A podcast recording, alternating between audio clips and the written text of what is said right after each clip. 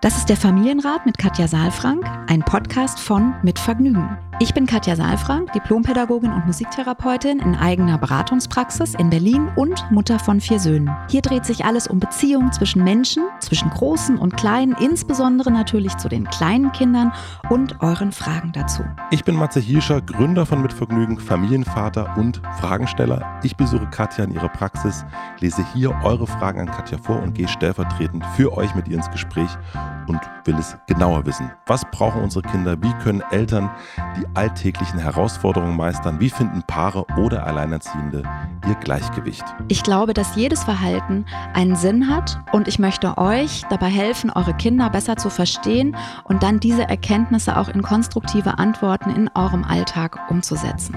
Willkommen beim Familienrat Podcast. Hallo Matze, du bist auch wieder da. Ich bin auch wieder da. Schönen guten Montagmorgen. Ja, guten Montagmorgen. Schön, dass du da bist. Ich bin direkt reingefallen heute Morgen auf einen Marketing-Trick. Ach. ja, ich war heute Morgen zu spät. Ich gebe es zu.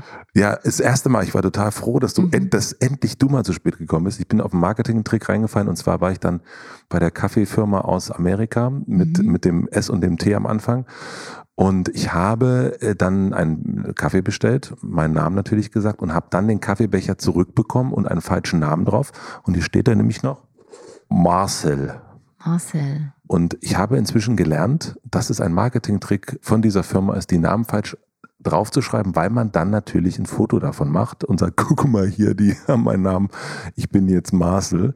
Und ich bin auch drauf reingefallen. Du bist ich auch schon dich drauf angeguckt reingefallen. wie ein Auto und habe gesagt, wieso, was meinst du denn mit Marketing-Trick? Und dann hast du gesagt, naja, weil man ein Foto macht und sagt, guck mal, die haben das falsch gemacht. Dann stellt man es in die sozialen Netzwerke und es gibt tatsächlich ein Foto von mir auf Facebook, wo ich im Zug sitze, glaube ich, Mhm. und mich gewundert habe, dass. Was kann man denn bei Katja falsch verstehen, nicht wahr? Ja, und weißt du, was drauf stand? Franzi. Genau. Und das machen die natürlich auch immer über das Logo. Ne? Da hat, so hat man mich immer direkt die Werbung dabei. Also nicht nur der Familienrat, sondern auch der Marketing-Trickrat hier heute. Mhm. Also das hat funktioniert, ja. Hat Manipulativ ist das. Das ne? ist auf jeden Fall manipulativ, ja. Vielleicht gibt es hier eine Mitarbeiterin oder einen Mitarbeiter von dieser Firma. Ich würde das gerne mal verifizieren lassen, ob das wirklich so ist. Wo hast du es denn gelesen? Ich habe es irgendwo in einem Marketing-Dings mal gelesen. Ja. ja, dann Ja. Muss es ja so sein. Muss es ja dann, wenn es im Oder die haben alle, sind alle schwerhörig. Sie sind alle Also, schwerhörig, ja, ja, Ist ja. ja auch ja, mal ja. so laut da. Katja, weil du heute zu spät gekommen bist, Sind, äh, müssen wir loslegen. müssen wir heute ein bisschen, müssen wir heute ein bisschen loslegen. Wir haben eine Frage bekommen an familienrat.mitvergnügen.com und ich würde sagen, die Frage lese ich gleich mal vor und kurz vorher stelle ich den Supporter vor. Unser heutiger Supporter ist Doppelherz. Vermutlich kennt ihr es auch. Viele Kinder sind echte Fischmuffel und nicht gerade gut mit Omega-3 versorgt.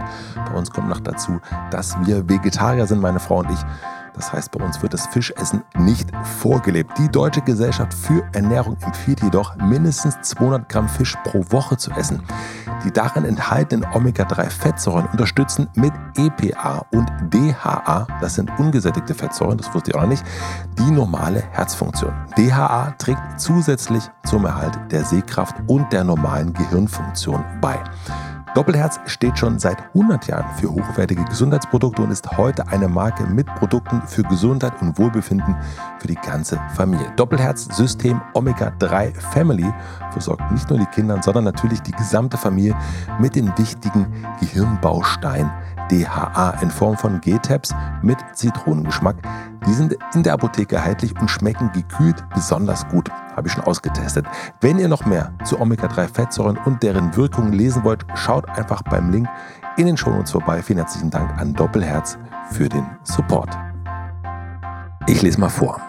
Liebe Katja, lieber Matze, seitdem mir eine Freundin euren Podcast empfohlen hat, bin ich großer Fan. Das freut uns. Mhm. Auch wenn es um ganz andere Themen und ein anderes Alter der Kinder geht, kann ich aus jeder Folge wertvolle Impulse mitnehmen, um unsere Kinder besser zu verstehen. Oh, Nun habe ich direkt eine Frage, die mir auf der Seele brennt.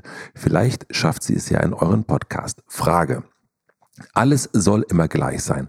Unser Sohn ist gerade vier Jahre geworden. Vor etwa einem Jahr hatte ich erstmals das Gefühl, dass bei ihm Abläufe bereits nach zweimaligen Wiederholungen zu festen Abläufen werden, von denen er dann nur schwer abweichen kann. Damals waren wir oft im Park unterwegs und besuchten auch mehrere Spielplätze hintereinander.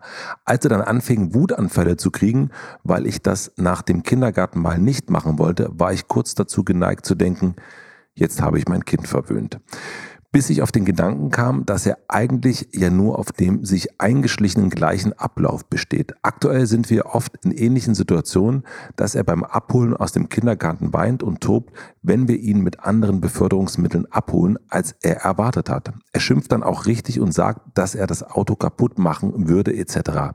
Es geht dabei aber nicht um das von ihm favorisierte Abholen, zum Beispiel mit dem Fahrrad. Heute hatte ich zum Beispiel vor, ihn mit dem Auto abzuholen und habe ihm das auch morgens erklärt, damit er sich darauf einstellen kann. Da seine kleine Schwester heute noch schlief, konnte ich ihn dann doch mit dem Rad abholen und wollte ihm den Gefallen tun und auch testen, ob er auch ausrastet, wenn sich der Plan quasi zu seinen Gunsten ändert, was auch wieder fast in Tränen geendet ist, wobei er viel lieber mit dem Fahrrad fährt. Wir erklären ihm dann immer, warum es heute anders ist und versuchen ruhig zu bleiben, aber innerlich hat man trotzdem das Gefühl, als würde man nach der Pfeife des Kindes tanzen. Wie können wir unseren Sohn auch helfen, besser mit solchen Situationen umzugehen? Die Abholsituation, wenn wir es einrichten können, immer gleich gestalten, extra Abwechslung reinbringen, damit er versteht, dass es auch anders sein kann und dass es nicht schlimm ist, gar nicht groß thematisieren, wie die Abholsituation sein wird. Ist es mit vier Jahren noch normal, in Anführungsstrichen, dass er in solchen Momenten einen Wutanfall kriegt? Es dauert manchmal bis zu zehn Minuten, bis er sich beruhigt und ablenken lässt. Ich würde mich freuen, wenn ihr ein bisschen erklären könntet, ob und warum Routinen in dem Alter so wichtig sind und bis wann sie noch normal sind. Wir freuen uns über eure Impulse. Liebe Grüße, Jana. Ich würde sagen, vielen herzlichen Dank erstmal für die Frage. Hatten wir so auch noch nicht. Genau, in der Kombination hatten wir es vielleicht noch nicht. Aber Routinen Kontext. hatten wir schon genau, ein paar Mal. Genau, Routinen hatten wir schon ein paar Mal. Und ich finde es trotzdem immer wieder spannend, Voll. weil ich ja ganz viel immer wieder über vermeintlich ähnlich gelagerte Fragen spreche und trotzdem sind es immer andere Konstellationen, andere Perspektiven und so weiter. Also insofern heißt es jetzt nicht, dass sich irgendwas doppelt. Ich finde die Frage auch spannend, also weil du hast natürlich recht, wir haben es noch nicht in der Form, weil das ja. ist ja jetzt wirklich die Frage aus, der, aus dem Wutanfall raus. Ne? Mhm. Ist das noch normal? Warum sind Routinen so wichtig? Also das Erste, was mir jetzt eingefallen ist, als ich dir zugehört habe, war wieder das Buch von André Stern, die Rituale und Rhythmen unserer Kinder. Dieser Reichtum, der von innen kommt. Ich finde ja den Untertitel wirklich total berührend, ja, weil das nochmal so deutlich macht, dass wir eben sozusagen Rituale und Rhythmen in uns tragen. Ja. Und dass das ein Reichtum ist und nicht etwas, was sozusagen getestet gehört, wie man reagiert. Also das ist fast, finde ich, wenn man das von dieser Seite, von dieser Perspektive sieht, wird nochmal deutlich, wie wenig dieses Testen passt. Ja, mhm. so. Also ich verstehe das. Testen ist vielleicht auch das verkehrte Wort an der Stelle. Also ich verstehe Jana eher so, dass sie an der Stelle experimentiert hat. Ja. ja. So unterstelle ich das jetzt mal. Und trotzdem hat es ja was Manipulatives. Mhm. Ja, wir haben ja auch eben schon über Manipulation gesprochen bei dem Werbetrick. Ne? Mhm. So. Mhm. Also das zeigt einfach, dass Unsicherheit da ist. Warum, warum ist es so? Und dann fange ich an zu experimentieren und mich, um mich zu orientieren. Also der erste Impuls, den ich dazu habe, ist eben, dass wir alle Rhythmen und Rituale brauchen. Also nicht nur brauchen, sondern dass wir sie haben letztlich. Und die Frage ist, leben wir danach und in welcher Form leben wir danach? Haben wir diese Rhythmen und Rituale schon in uns, wenn wir auf die Welt kommen? Also hat äh, ja. ein vierjähriges Kind das also schon? wir haben, also ist ja die Frage, was man darunter versteht. Ne? Ja. Also ein, ein Rhythmus ist ja schon ein Schlaf-Wach-Rhythmus, den wir haben. Mhm. Ja, klar. Ja. Logisch. Ja. Das ist der. Ein Ausatmen ist ein Rhythmus. Ein Ausatmen mhm. ist der Rhythmus, genau. Wir kommen mit Rhythmus auf die Welt. Unser Herzschlag hat einen Rhythmus. Mhm. Ja, alles hat einen, einen Rhythmus letztlich, ja. Und das ist auch irgend das Schöne äh, so letztlich, ne? dass wir eingebunden sind, verbunden sind, äh, auch so mit der Welt verbunden sind. Also auch die Welt hat ja Tag-Nacht-Rhythmus und ähm, Jahreszeitenrhythmen und so, sowas. Also das äh, ist immer hilfreich für Übergänge. Mhm. Ja, also mhm. ich bin immer ganz berührt, wenn ich davon spreche. Also ich habe da so eine Demut vor, dass wir da so eingebunden sind irgendwie. Und das Buch von, von André ist auch genau in diesem, also in diesem, in dieser Tonalität auch geschrieben. Ja, also da kriegt man wirklich auch nochmal eine Idee davon, wie, wie unglaublich das ist, dass wir da so eingebunden sind, dass mhm. das so Sinn macht irgendwie, ja, mhm. die Welt in dieser Form so Sinn macht. Und es wird auch nochmal deutlich, weil ja auch die Frage von Jana an Übergängen sich festmacht, ne? Also vom Kindergarten abgeholt zu werden. Mit welchem Gefährt? Mit welchem Gefährt mhm. findet der Übergang statt? Ja. Wollen wir mal ganz kurz nochmal, bevor wir da weitergehen, mhm. du hast das Thema Unterschiede zwischen Rhythmen und Rituale. Mhm. Also den Rhythmus, mit dem wir auf die Welt kommen, das ist den so, wir in uns den tragen, wir in uns ja. tragen. Und das mhm. Ritual ist die Wiederkehr, die wir selbst bauen. Ja, die wir gestalten, genau. Die wir selbst die gestalten. Gestalten. Mhm, mhm. okay. Das ist, ist, genau. Und Rituale sind ja etwas, was sozusagen Weihnachten. Ja, genau. Das ist ein Ritual, was wir von außen nutzen, um ja, das Jahresende irgendwie, ne? Also es ist am Jahresende und es ist, hat auch noch dann irgendwie eine Bedeutung aus einem Kontext, einen gesellschaftlichen, einen geschichtlichen Kontext, einen religiösen Kontext, ja, so. Aber es gibt ja auch Rhythmen, die wir aus uns heraus gestalten. Also mhm. Essen ja. zum Beispiel. Essen ist ja auch, findet ja auch in bestimmten Rhythmen statt.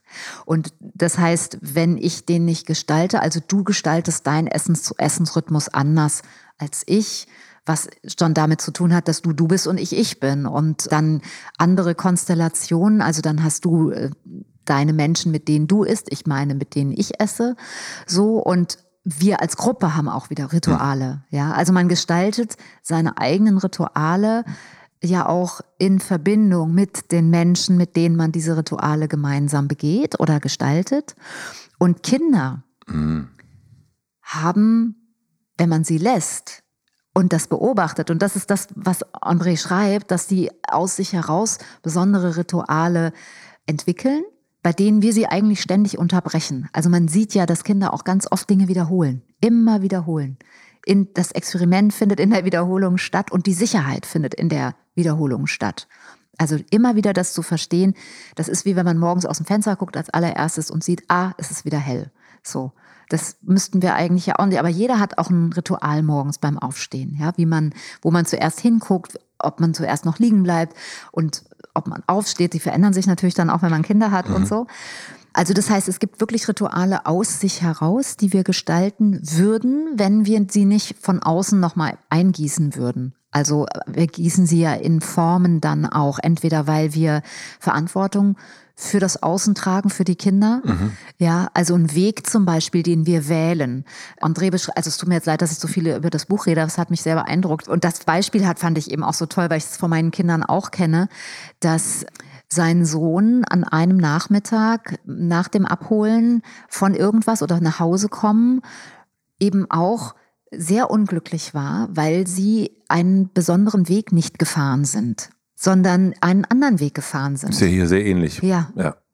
Und das hat einfach damit zu tun, dass es Sicherheit gibt und dass sozusagen bestimmte Rhythmen in bestimmte Rituale ähm, eingefasst sind, die ganz viel Bedeutung haben. Also letztlich die Bedeutung haben, hier bin ich, ich bin ich, ich bin sicher, ich erkenne das auch wieder. Also meine Welt in dem Alter erkenne ich ja nur wieder, wenn sie sich wiederholt. Ja. ja.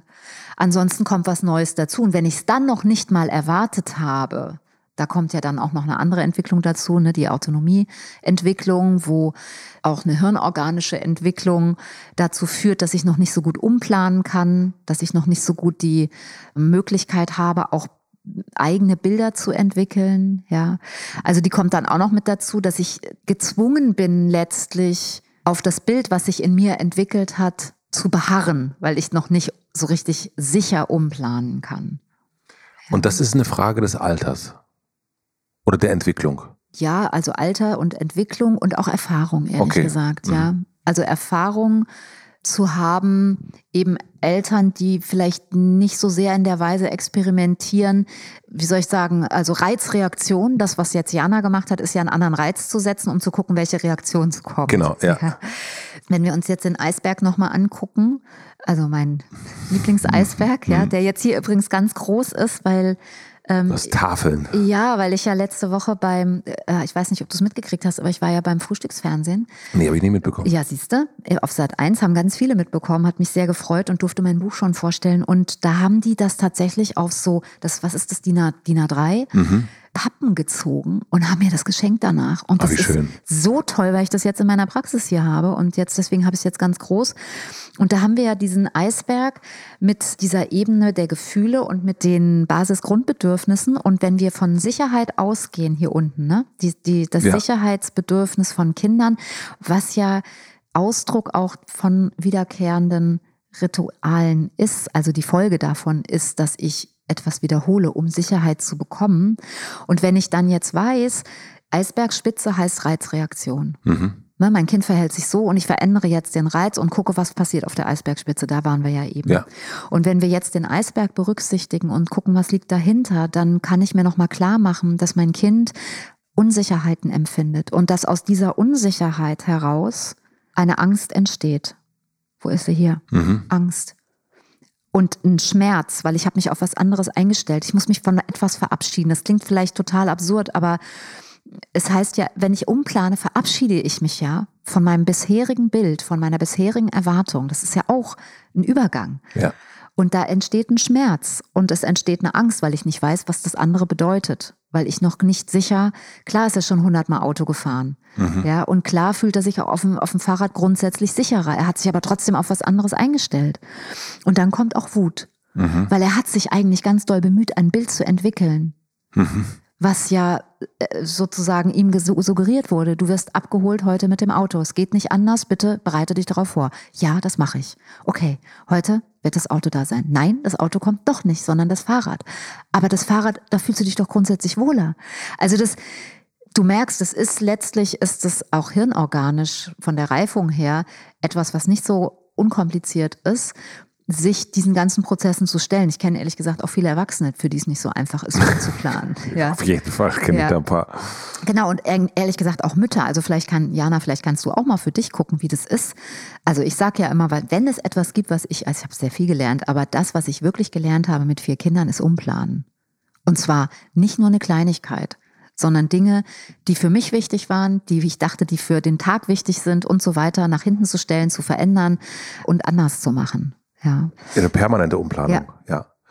Du wolltest noch weiter am Ich wollte weitermachen, ja. weil ich Mhm. wollte sagen, wenn ich weiß, dass mein Kind aus Sicherheitsbedürfnis an Ritualen festhält, dann wäre es ja wichtig, dass ich jetzt maximale Sicherheit gebe.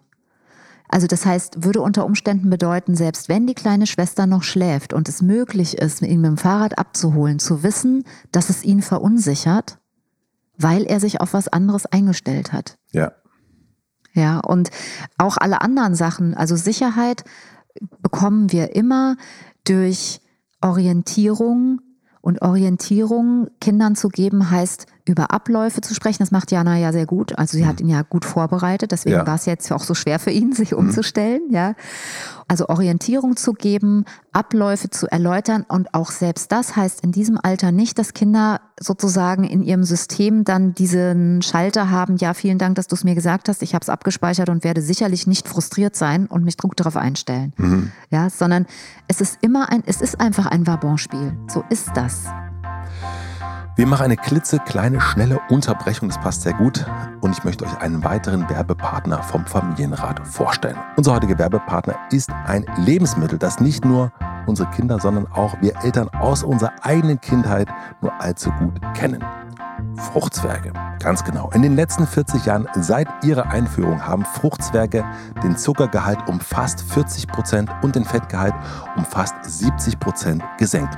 Stiftung Warentest gab unter anderem dafür den drei getesteten Fruchtzwergenprodukten das Urteil gut. 2019 war Fruchtzwerge das erste Produkt in Deutschland, das freiwillig den Nutri-Score auf die Verpackung brachte und ist damit nach wie vor die Ausnahme. Dabei fällt es Eltern nachweislich schwer, die Nährwertqualität von Kinderlebensmitteln einzuschätzen und zu vergleichen. 83 Prozent der Familien in Deutschland wünschen sich laut der Fruchtzwerge-Umfrage den Nutri-Score, das von der deutschen Regierung empfohlene System zur Nährwertkennzeichnung auf allen Lebensmitteln, die gezielt für Kinder hergestellt werden. stark. Fruchtzwerge wollen dabei unterstützen und aufmerksam machen. Das Anliegen, die Hersteller von Kinderlebensmitteln sollen in Zukunft den Nutri-Score verwenden. Für mehr Details zum Nutri-Score, zur Fruchtzwerge-Umfrage und den Forderungen an andere Lebensmittelhersteller findet ihr wie immer einen Link in den Shownotes. Vielen herzlichen Dank an Fruchtzwerge für den Support und nun zurück zur Folge. Es gibt ja so zwei Ebenen äh, oder so zwei Richtungen, die diese Frage so ein bisschen mit einschließen, glaube ich zumindest. Das eine ist ja, könnte sich da ein Tick entwickeln? Könnte sich da etwas entwickeln, was, man kennt ja den Einer Flug mhm. übers Kuckucksnest-Film vielleicht, wie mit, mit Jack Nicholson, glaube ich. War das der, wo der so ganz viele Ticks hatte? Nee, ich glaube, nee, es war ein völlig nee, anderer Film. Ich weiß aber, welchen du meinst, der ist auch mit Jack Nicholson. Auch mit, äh, ähm, der, der, hat da eine Zwangsstörung. Zwangsstörung. Ich weiß nicht mehr, wie er heißt, aber da läuft der auch immer so auf, auf den, auf den auf Fußgänger. Ja, ähm, Lichtschalter ein- und ausmachen ja. und so weiter und so fort. Ja. Und also einerseits so eine Sorge, dass sich da irgendwie ein Tick entwickelt oder auch etwas, was nicht weggeht mehr also die Freiheit auch nimmt von so einer mhm. äh, Familie, die äh, mehrere Fahrzeuge, Fahrzeugmöglichkeiten hat. Und das Zweite aber auch, dass das Kind zu sehr bestimmt, was gemacht wird. Das formuliert sie ja auch in einer mhm. Frage. Mhm. Was würdest du zu, zu diesem Tick, ja. in diese Tick-Richtung? Also ich kann dazu nur sagen, dass wir haben jetzt eben auch uns beiden nur ist ein erwachsenes Beispiel eingefallen. Also ein erwachsener Mann, ja. der einen Tick hat, ja. der ja schon mal ein Kind war. Ja. Ja, und wir reden ja jetzt von einem Kind. Mhm. Ich verstehe das, dass Erwachsene oft Sorge haben und Angst haben. Angst ist ja das einzige Gefühl, was sozusagen nicht im Nachgang eines Ereignisses, sondern im Vorherein entsteht. Ja. Angst vor mhm. etwas zu haben. Es ist ja noch nicht eingetreten. Es, ist, gibt ja nicht Angst nach. Das ist ganz genau. Mhm. Und das ist genau, das heißt Angst vor. Mhm. Und Angst eigentlich vor Schmerz oder Angst vor, vor einem drohenden, einem vermeintlichen Schmerz, ja. Mhm. Ähm, was aber in der Zukunft liegt. Vielleicht und äh, sozusagen entsteht und nicht sicher da sein wird, ja. Also das sage ich nur noch mal so weil ich kann das, ich kann diese Sorge und diese Angst, das ist natürlich etwas, worin wir Eltern sehr gut sind, bestimmte Situationen zu antizipieren und dann daraus auch eine Unsicherheit und vielleicht sogar eine Angst zu entwickeln. Ich kann dazu nur noch mal sagen, dass der Unterschied, wenn wir von dem Eisbergmodell ja mhm. sprechen, wo wir sagen, die Kette ist, ich habe Bedürfnisse auf der Suche nach der Erfüllung dieser Bedürfnisse, also wenn ich Hunger bekomme sozusagen, ja kommen Gefühle dazu. Und die Gefühle sind, wenn die Kinder klein sind, noch sehr impulshaft da, so dass eben das Verhalten auf der Eisbergoberfläche, also auf der, auf der Eisbergspitze, oft nicht zu deuten ist. Deswegen ist ja diese Kette für mich so entscheidend. Ja. Ja. Und das heißt, ein Verhalten von Kindern wird immer durch die emotionale Ebene motiviert. So einfach ist es bei Erwachsenen nämlich nicht mehr, weil Erwachsene haben schon bestimmte Glaubenssätze gebildet, haben bestimmte Erfahrungen gemacht. Und wenn ich als Kind die Erfahrung gemacht habe, sicher ist, dass nicht sicher ist, dann bilde ich eigene Sicherheitsstrategien, die eben sein kann, ich brauche das Ritual, fünfmal das Licht an und auszumachen, um sicher zu werden. Mhm. Ja, das heißt, bei einem Erwachsenen ist es etwas, was sozusagen zwar im Moment kann es einen Auslöser geben, aber die Ursache liegt tatsächlich meistens ganz tief irgendwie in einer großen Verunsicherung. Also gerade Ticks, ritualisierte Handlungen haben oft eben diese, also eigentlich immer das Thema Sicherheit. Ja, dass, dass jemand sich sicher macht über diese Handlungen und dann eben auch tatsächlich eine Beeinträchtigung im Leben stattfinden kann. Und bei Kindern ist es ist eben diese Sorge aus meiner Sicht erstmal unbegründet, weil es eben so ein kurzes Systemchen ist. Also ja. es lebt noch nicht lange, es ist noch nicht ausgereift und es zeigt einfach in Anführungsstrichen dann eine, eine Schieflage. Okay. Oder eine, eine Dysregulation, die einfach auf dem Weg der Reifung passieren kann. Ich habe hier schon äh, Familien gehabt mit, mit Symptomen sozusagen auf der, also mit Verhalten von Kindern auf der Eisbergspitze, wo die Eltern wirklich beim Erzählen schon Tränen in den Augen hatten, weil sie gesagt haben, ich, ich kann es überhaupt nicht verstehen. Also Kinder, die sich die Hände waschen zum Beispiel dauernd, das war alles noch vor Corona, ja. Es war jetzt nicht, ist jetzt nicht aus Corona, das gibt's ja auch, ne, dass es aus Corona auch entstanden ist, hat auch mit Sicherheit zu tun oder mit, mit der Angst. Also ich will damit sagen, dass Situationen in unserem Alltag mit Kindern dazu führen können, dass Kinder an bestimmten Stellen mehr Sicherheit brauchen, als wir das glauben. Und wenn wir das nicht erkennen, dann zeigen die Kinder das, indem sie eben solche, ich sage jetzt mal, verrückten Sachen, also nicht verrückt im Sinne von plemplem, sondern verrückt im Sinne von, da ist etwas, das rückt sich zur Seite. Ja, dass, dass sie das eben dann zeigen. Also das ist ja jetzt kein, das, das, was wir jetzt hier hören von Jana ist ja nicht verrückt. Das ja. ist für mich sehr nachvollziehbar. Aber wenn zum Beispiel ein Kind ständig den Daumen im Mund hat oder wenn ein Kind sich die Haare rausdreht mhm. oder wenn ein Kind seinen Ärmel einspeichelt bis mhm. oben hin, ja, so in bestimmten Situationen oder sich die Fingernägel abpittelt bis oben hin, bis, bis zum, bis zum Nagelbett, mhm. ja, und es blutet. Das sind alles Anzeichen von Strategien, die in dem Moment Sicherheit geben, also eine große Unruhe regulieren, aber natürlich nicht konstruktiv sind. Ja. Und wenn wir das erkennen können, kann sich das wahnsinnig schnell verändern wieder. Also diese starken Symptome. Ja. ja. Also die Eltern sind in der Regel schon nach der ersten Stunde können die mit, mit einem Verständnis rausgehen und auch mit einer Idee, wie sie anders reagieren können, nämlich das Tiefseetauchen, zu gucken, okay, in welchen Situationen passiert das? In der Situation zum Beispiel, wenn wir nach Hause kommen oder vom Abendbrot ins Bett gehen, weil keine Manndeckung da ist, also Manndeckung im Sinne von, weil zu wenig Begleitung mhm. da ist und ein Kind den Halt verliert und dann anfängt zu pitteln oder äh, sozusagen Halt sucht und dann eigene Strategien entwickelt. Ja, und dann können die das sehr schnell verändern. Das meine ich mit, es ist ein kurzes und kleines Systemchen. Okay. Mhm. Ja, und es sind noch nicht so viele Gedanken da. Also ist diese Sorge erstmal, die, die, die können wir erstmal äh, können wir parken.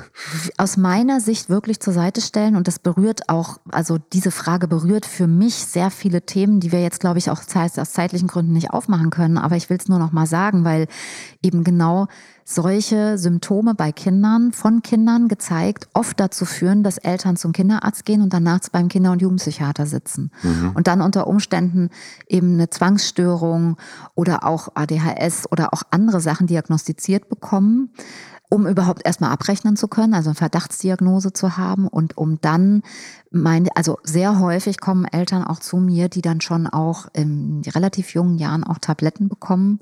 Und ich, wie gesagt, ich will, ich bin niemand, der sagt, das ist richtig oder falsch, sondern meine Idee ist, dass es nicht immer sofort der Arzt sein muss. Sofort meine ich. Ja. Das heißt nicht, dass man da nicht auch sozusagen Unterstützung suchen sollte, wenn man nicht weiter weiß. Nur es gibt mittlerweile so viele Eltern- und Familienberater, auch bindungs- und beziehungsorientierte Eltern- und Familienberater. Ja, Inke Hummel zum Beispiel. Mhm. Ja, Sachtsam Hummel erwähne ich sehr gerne mhm. an dieser Stelle, die eben auch äh, bindungs- und beziehungsorientierte Eltern- und Familienberatung anbietet. Also auf die Symptome schaut, wenn man so will, und dann aber guckt, was sind denn die Ursachen? Und nicht mit einem medizinischen Blick, der ja auch oft was Pathologisches erstmal sucht, ja, zu gucken. Also nicht, dass wir uns missverstehen, das hat alles seine Berechtigung, nur bei so kleinen Kindern kann eben mal auch ein Verhalten sehr, hm, wie soll ich sagen, sehr auffällig wirken, weil es eine, eine, eine Dysregulation gibt, die aber eben, wenn du jetzt sozusagen so ein Symptom zeigen würdest, dann wäre das was ganz anderes, weil dein, du hast ein reifes Nervensystem. Ja. ja da müsste man aus meiner Sicht nochmal ganz anders rangehen. Ja. Lass uns mal diesen zweiten Aspekt ja. noch angucken, nämlich das Kind bestimmt. Mhm mich und mich ja, und, und, und äh, beherrscht sozusagen. beherrscht mich. Was sagst du dazu?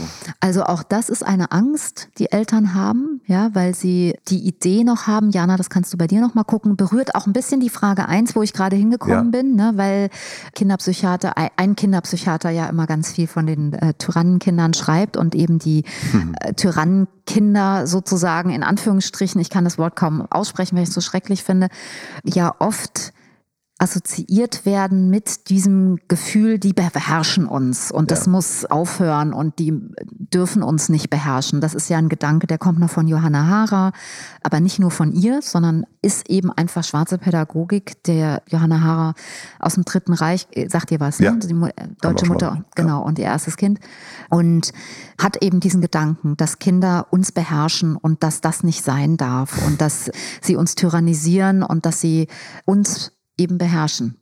Und das ist eben interessanterweise wirklich ein Gedanke, der eben an so einer Stelle dann uns packt. Und das erstmal zu begreifen, dass das was mit uns zu tun hat und nicht mit dem Kind. Das ist mir erstmal ganz wichtig. Deswegen ja. habe ich jetzt nochmal diese Schleife gedreht.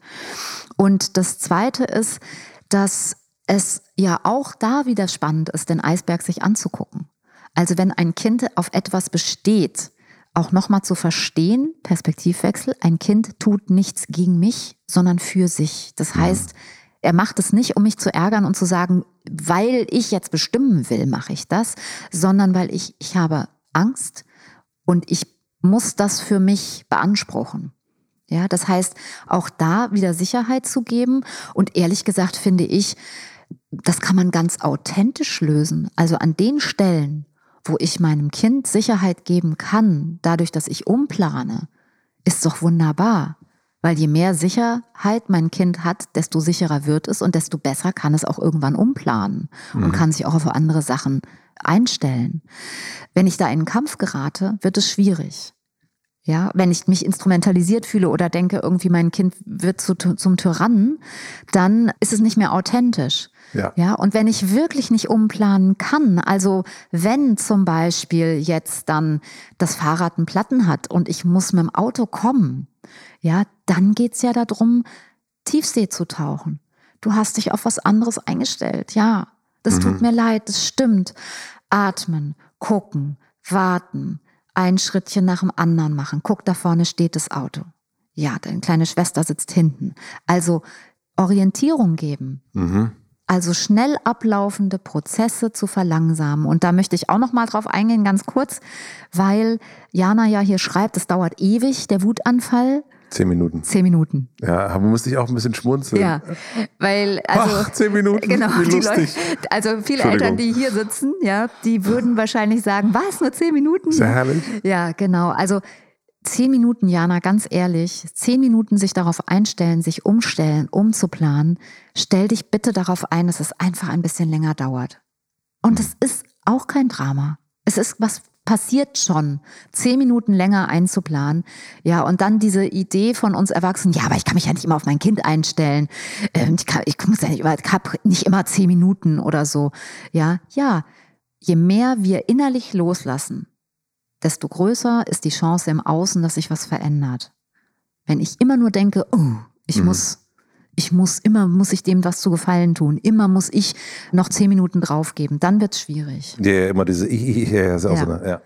Genau. Und ich meine, wir sind die Erwachsenen. Wir haben, es, es liegt ganz klar in unserer Verantwortung. Das heißt eigentlich zusammengefasst, mach dir nicht so eine Sorgen, gib dir ein bisschen mehr Zeit, geh auf die mhm. Sicherheit und die Orientierung mhm. und und feier Rituale. Mhm ich verstehe das. Das ist, finde ich, auch ein Thema. Das ist übrigens in dem Buch ja auch so. Mhm. Viele fragen, ist es jetzt eine Zusammenfassung von der Sommerakademie? Nein. Es ist. Das Buch, meint ja, Sie, das, das Buch, was hier gerade bei uns genau. auf dem genau. Tisch liegt? Ja, äh, Entschuldigung, da habe ich jetzt hingezeigt, äh, ja. nur, genau. Dein neues Buch, was äh, wann rauskommt? Am 15. Am September. 15. September, genau. genau. Also in der zweiten Auflage schon. Ja, sehr gut. Ihr müsst bestellen, wenn ihr noch was haben wollt von der zweiten, genau, vorbestellen. Aber jetzt äh, nochmal inhaltlich, weil das, was ich da versuche, ist wirklich sehr fokussiert, sehr kleinteilig auf diese Dinge einzugehen.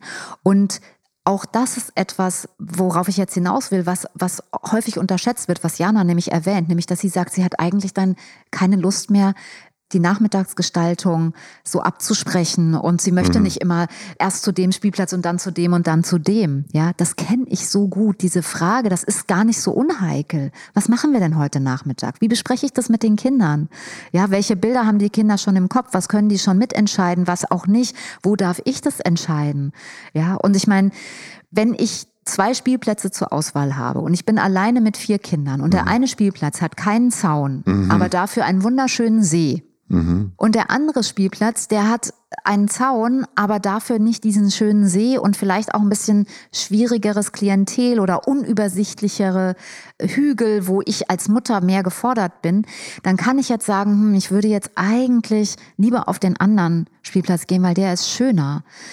Aber der hat eben keinen Zaun und mit vier Kindern und die rennen alle in, in verkehrte Richtungen, also in Verkehr in unterschiedliche Mhm. Richtungen, für mich verkehrte Richtungen, wird es unter Umständen stressig. Dann frage ich doch nicht, wollen wir jetzt auf den einen oder auf den anderen gehen, Dann gibt es einfach den einen. sondern dann muss ich das entscheiden. Und das ist für mich das Kriterium, Sicherheit, weil wenn ich nicht sicher bin, dann kann ich auch den Kindern keine Sicherheit geben. Das heißt, warum will ich denn jetzt, oder Jana, das könntest du dich fragen, ne, warum hast du irgendwann keine Lust mehr gehabt, erst auf den einen, dann auf den anderen und dann auf den zu gehen? Also frag dich das und dann frag, wäre es jetzt so dramatisch? Und wenn es einen authentischen Grund gibt, dann kannst du dich positionieren und dein Kind begleiten, dabei umzuplanen und eine Sicherheit zu bekommen. Ich würde sagen, Punkt. Punkt. Ja, genau. Den nehmen wir mal mit. Vielen, vielen herzlichen Dank, liebe Jana, für die tolle Frage. Ja. Das hat auch für mir wieder neue Perspektiven äh, gegeben, nämlich Angst ist das einzige Gefühl, das man vor einem Erlebnis hat und nicht danach. Ja. Super. Spannend, ne? Das äh, rahme ich mir ein. Vielen, vielen herzlichen ja, Dank. Und Freude kann man aber auch vor etwas haben. Wir haben ja noch die ganze Woche vor uns und den ganzen Tag. Also Aber auch nach. Freude, Freude kann man vor und danach, Danach haben. Also äh, ich freue mich auf die Woche. ja, und, Und ich auf freue mich aufs Montag. nächste Mal. Genau. Bis dann. Bis Tschüss. dann. Tschüss. Abonniert den Podcast überall da, wo man Podcasts abonnieren kann. Wir freuen uns über Bewertungen, über Kommentare und natürlich, wenn ihr diesen Podcast einer einzigen Person weiterempfehlt. Und nicht vergessen, es gibt keine schwierigen Kinder, sondern nur schwierige Situationen. Und Eltern, die dann auch mal nicht weiter wissen. Das ist gar nicht schlimm. Das Wichtigste ist, dass ihr mit euren Fragen nicht alleine bleibt und euch nicht zurückzieht, sondern in Austausch geht und im besten Falle natürlich an uns schreibt. Wir freuen uns auf eure Fragen.